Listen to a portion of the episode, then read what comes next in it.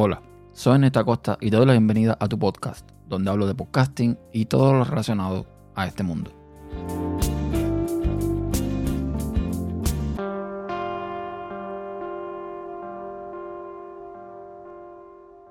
Bienvenidos a un nuevo episodio de tu podcast. Hoy es 30 de septiembre y es el Día Internacional del Podcast. Para hacer una breve historia, podemos remitirnos al sitio web International Podcast Day, donde hay una pequeña descripción de por qué es el Día Internacional del Podcast. Resulta que eh, está el Día Nacional de las papas fritas, el de los panqueques, el Día Nacional de prácticamente cualquier cosa. Y en el verano de 2013, Steve Lee escuchó un anuncio de radio sobre el Día Nacional de la Tercera Edad. Pensando que era algo genial, pues se planteó la pregunta de por qué no había un día de celebración para el podcasting. Y entonces fue cuando Steve se dijo a sí mismo, creemos un Día Internacional de Podcast. Y así comenzó la aventura y un equipo colectivo de podcasters se unió para darle vida al día a día. En el 2014 celebraron un evento inaugural y la celebración eh, se hizo en Estados Unidos.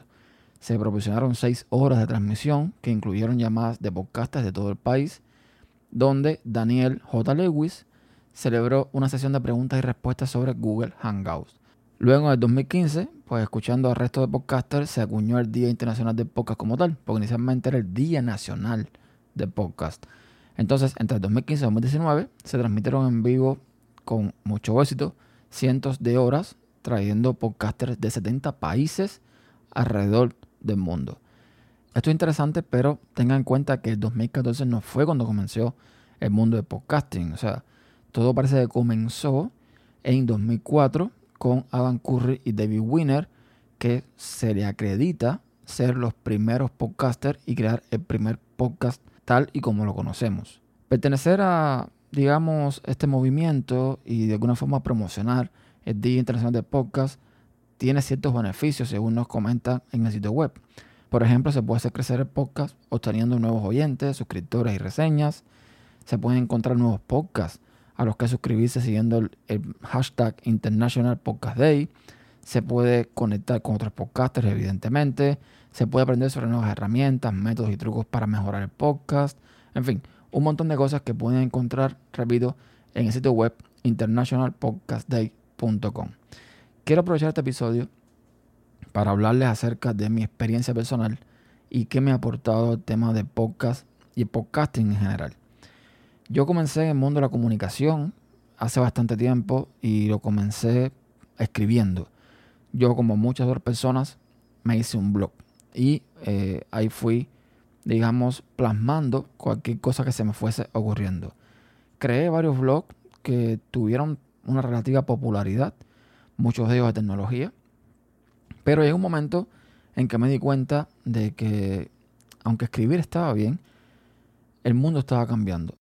Y la gente estaba buscando otro tipo de contenido, un contenido mucho más rápido, la gente no quería leer. Y esto se vio evidentemente con el auge de YouTube. Así que dicho y hecho, empecé a compartir mi pasión por escribir con hacer videos. Y por un tiempo me fue bien, en el sentido de que disfrutaba hacer videos, aunque llegó un punto en que también se empezó a convertir en algo tedioso, porque editar un video realmente lleva bastante tiempo. Fue entonces cuando decidí crear mi primer podcast, por allá por el 2016. Y hasta el día de hoy sigo creando y sigo, bueno, en este mundo de una forma u de otra, aunque últimamente como en los tiempos, debido a que recientemente nació mi primera hija. Entonces eh, me he tomado mi tiempo, pero sigo aquí, sigo aquí. Esto me ha aportado muchísimas eh, vamos a decir cosas positivas.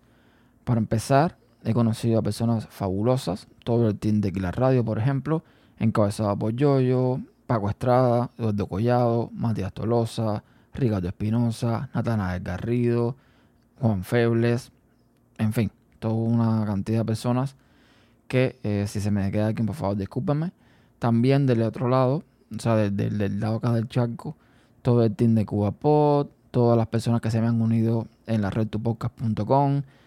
En fin, personas con las que día a día converso sobre podcasting en grupos como eh, la Unión Podcastera, en Nación Podcasters, en, todos lados, en todos lados. Interactúo con personas geniales y podcasters muy, muy, muy buenos. Y en lo personal o más personal, hacer podcast pues me ha permitido una serie de cosas. Primero, pues expresarme, tan simple como eso. Decir lo que pienso de una forma pues muy fácil, porque crear podcast es muy fácil. De hecho, el podcast está teniendo mucho auge. Debido a eso, han surgido nuevas plataformas donde las personas pueden, desde su teléfono móvil, pues crear su podcast y decir lo que quiera. Eso está muy bien. Y por otra parte, me ha ayudado mucho en cuanto al tema de mi dicción y mi locución. Es decir, eh, mi pareja siempre me criticó mucho que yo hablaba demasiado rápido. De hecho, al día de hoy aunque he mejorado gracias a podcasting, todavía hablo demasiado rápido y hay palabras que sencillamente las atropello. Así de simple. Tengo mucho que mejorar, evidentemente, pero créanme cuando les digo que hoy se me entiende mucho mejor que hace cinco años atrás, pero muchísimo mejor.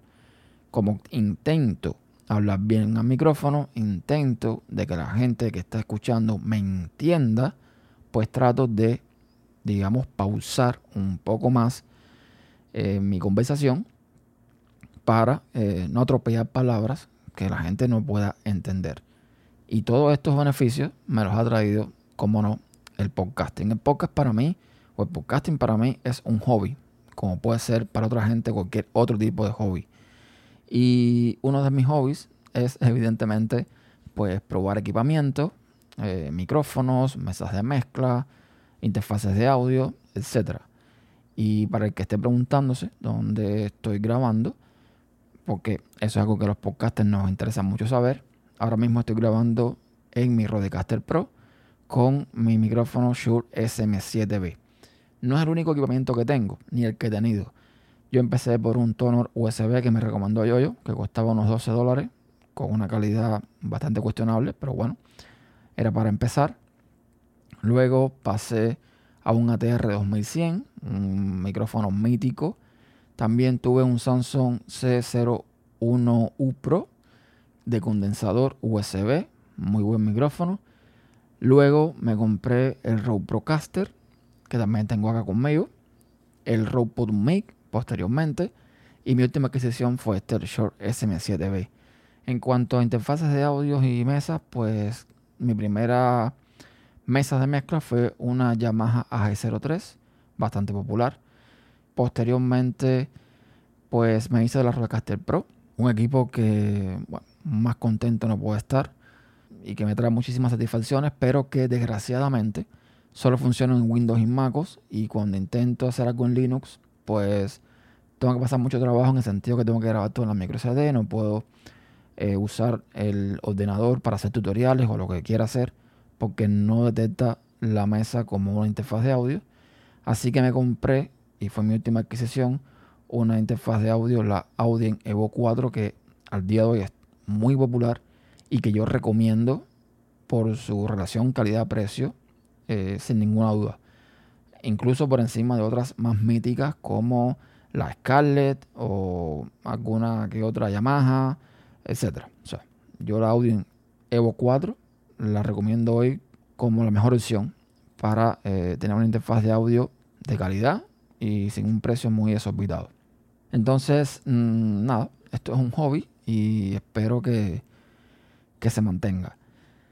Entonces, mm, básicamente, esas son cosas que me ha aportado el podcasting, conocer personas, conocer un poco más acerca de este mundo en cuanto a cuestiones técnicas, evidentemente, no solamente en hardware, sino también en software, en cuanto a producción de audio, estándares, un montón, un montón de cosas que nunca está de más aprender. Y espero seguir aprendiendo, evidentemente, y seguir eh, creando contenido, aunque en estos últimos tiempos un poquito menos por el tema de la niña. Pero bueno, en fin, son épocas que irán pasando y ya después podré dedicarle más tiempo a hacer esto que tanto, que tanto me gusta. Así que nada, no quiero alargarme más. Muchísimas felicidades para todos los podcasters en este día y a por otro 30 de septiembre. Y esto es todo por ahora.